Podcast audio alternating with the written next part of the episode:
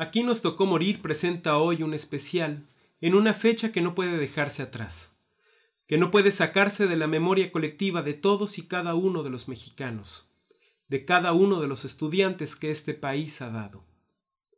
Un día como hoy, 2 de octubre del año 1968, imperó más el sistema, el status quo que nuestra educación, que nuestra academia, que nuestra juventud una fecha que sigue siendo un recordatorio de la importancia de la idea, de la utopía que construimos siendo estudiantes, de conseguir esa sociedad añorada. Es una fecha para recordar a los muertos que caminan con nosotros, que transitan en nuestras ideas y que siendo estudiantes tenemos tan vigentes día con día. 2 de octubre no se olvida y nunca se va a olvidar. Adelante.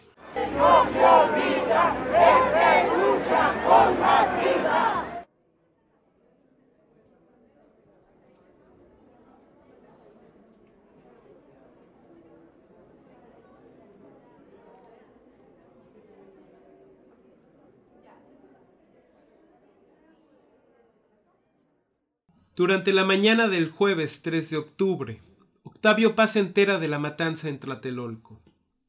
El mismo día le escribe a Carrillo Flores. Se ha enterado de que las Fuerzas Armadas dispararon contra una multitud compuesta en su mayoría por estudiantes. El resultado, más de 25 muertos, varios centenares de heridos y un millar de personas en la cárcel. No describiré, a palabras de paz, a usted mi estado de ánimo. Me imagino que el de la mayoría de los mexicanos. Tristeza y cólera. Este poema de paz es el primero en la lista de los muchos que provocó la masacre del 2 de octubre de 1968 en la Plaza de las Tres Culturas, en Tlatelolco. Apareció en la prensa a fines de ese mes miserable. Luego lo recogió Paz en su libro Ladera Este, de 1969, y ahora está recogido en Obra Poética 1, 1935 a 1970, volumen 11 de las obras completas. México, Olimpiada de 1968. Adore y Aya Junkers. Delhi, a 3 de octubre de 1968. La limpidez Quizá valga la pena escribirlo sobre la limpieza de esta hoja. No es límpida, es una rabia, amarilla y negra acumulación de bilis en español, extendida sobre la página. ¿Por qué? La vergüenza es ira vuelta contra uno mismo. Si una nación entera se avergüenza, es león que se agazapa para saltar. Los empleados municipales lavan la sangre en la plaza de los sacrificios. Mira ahora, manchada antes de haber dicho algo que valga la pena, la limpidez.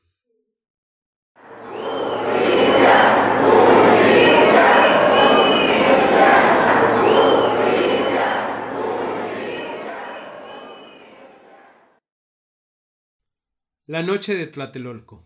Fragmentos. Elena Poniatowska. No es que yo me metiera al movimiento estudiantil. Yo estaba dentro desde hace mucho. Entiéndeme. Yo soy del poli. Allá tengo mi casa. Allá están mis cuates, los vecinos, el trabajo. Allá nacieron mis hijos. Mi mujer también es del poli. El movimiento lo traemos dentro desde hace muchos años.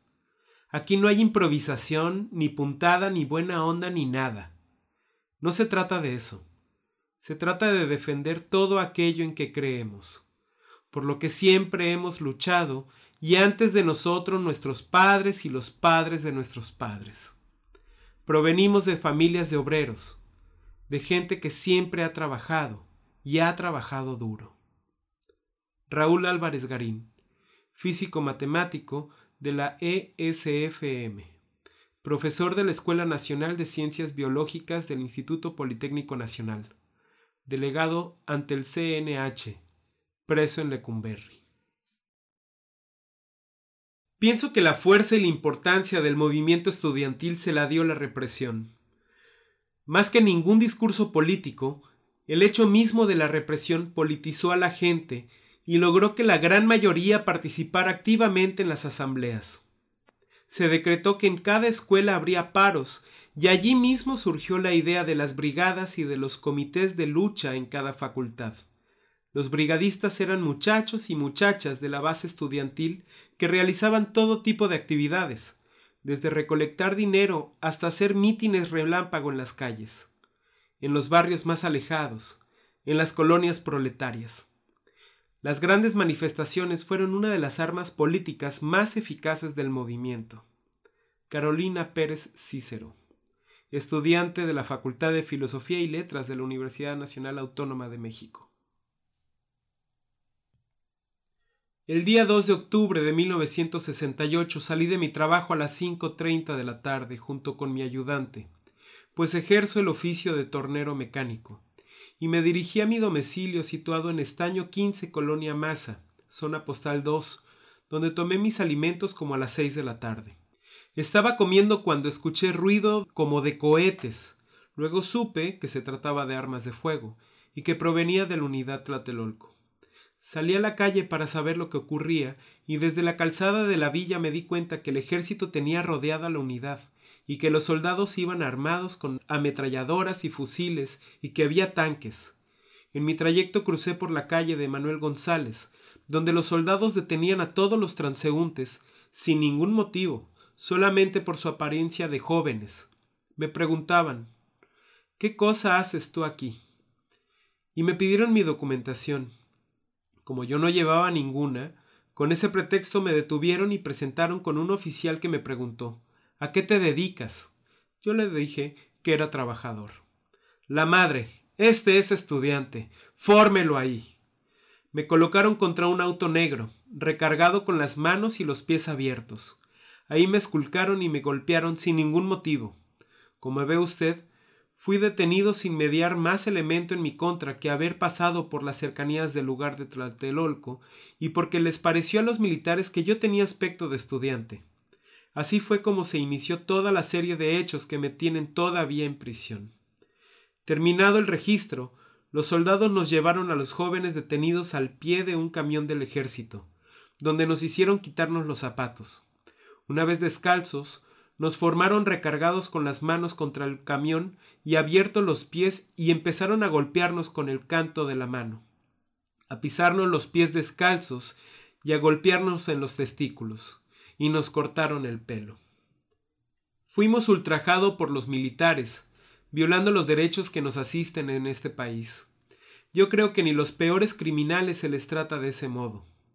Posteriormente llegó una camioneta panel con granaderos y los soldados se formaron en dos hileras, de manera que nosotros los detenidos teníamos que pasar por en medio. Al ir pasando los soldados nos daban. Yo recibí un culatazo en el costado izquierdo y un golpe con el cañón del fusil en el labio superior que me abrió una herida. Fuimos metidos a la camioneta a empellones.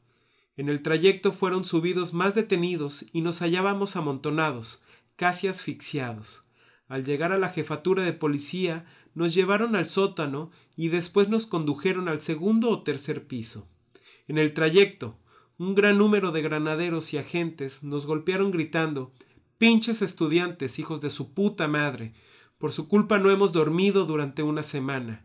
Y nos golpearon a patadas, y también con sus cascos y sus macanas, mientras nos seguían insultando. Rendimos nuestra declaración preparatoria ante el Ministerio Público. Yo firmé, pero quiero hacer constar que se dejó un espacio en blanco al final de la hoja y cuando lo vi de nuevo noté que se había falsificado mi documento. La falsificación consistió en poner un agregado en el que yo aceptaba haber estado en Tlatelolco, haber disparado una pistola llama calibre 38 y que vacié dos cargadores sobre las personas que asistieron al mitin de Tlatelolco y tiré la pistola a la plaza. Señor magistrado, yo desearía saber qué castigo merecen las autoridades que falsifican unos documentos tan importantes como una declaración que compromete a una persona inocente, y qué manera tengo de probar que todo eso es mentira. Además, en la propia jefatura de policía todos los detenidos fuimos fichados y sin más averiguaciones un agente dijo que me pusieran en la ficha. Agitador comunista. Llevo en Lecumberri dos años sin haber tenido la oportunidad de defenderme. Antonio Morales Romero, tornero mecánico, preso en Lecumberri.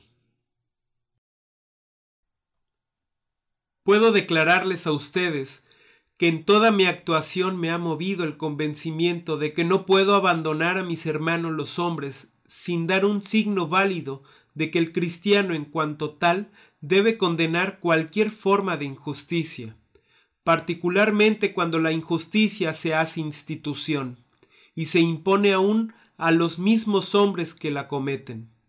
Llevamos años de tolerar muchas injusticias en nombre del mantenimiento del orden, de la paz interior, del prestigio exterior.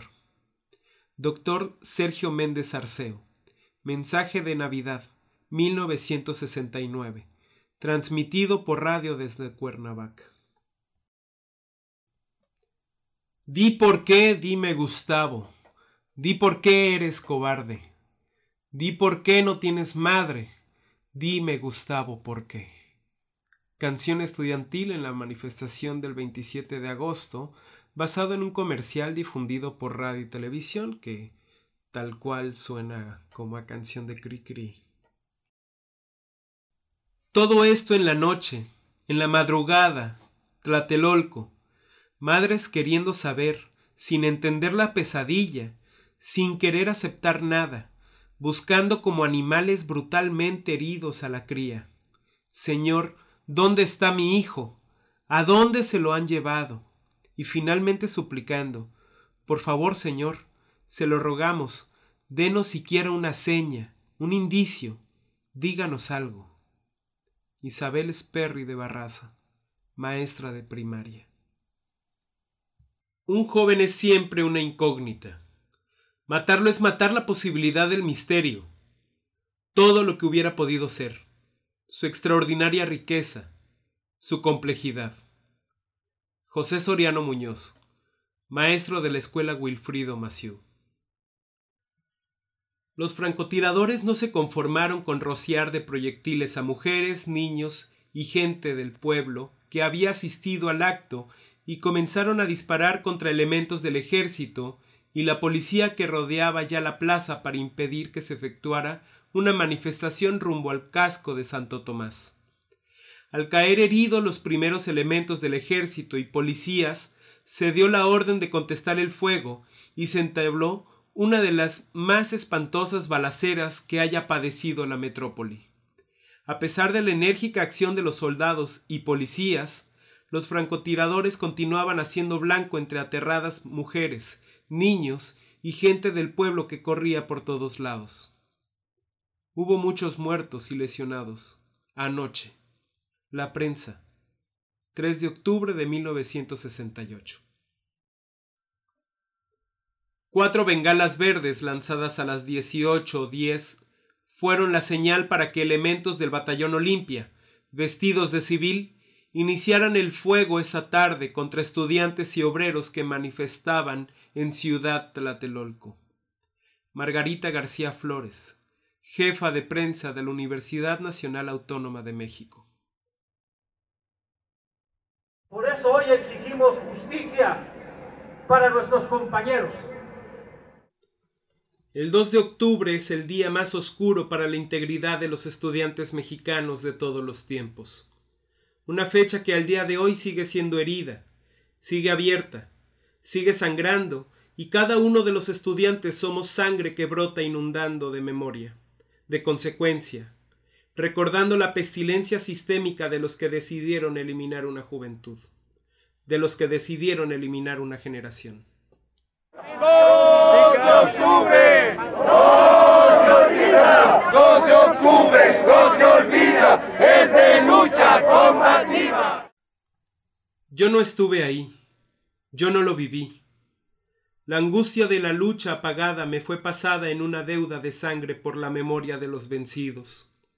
Es así que a través del eco del pasado se van cantando y contando las tragedias, para que lleguen a los que están más lejos, al mismo ritmo de la marcha, para que se sientan que han nacido con una necesidad de mamar la leche de la madre y de no olvidar.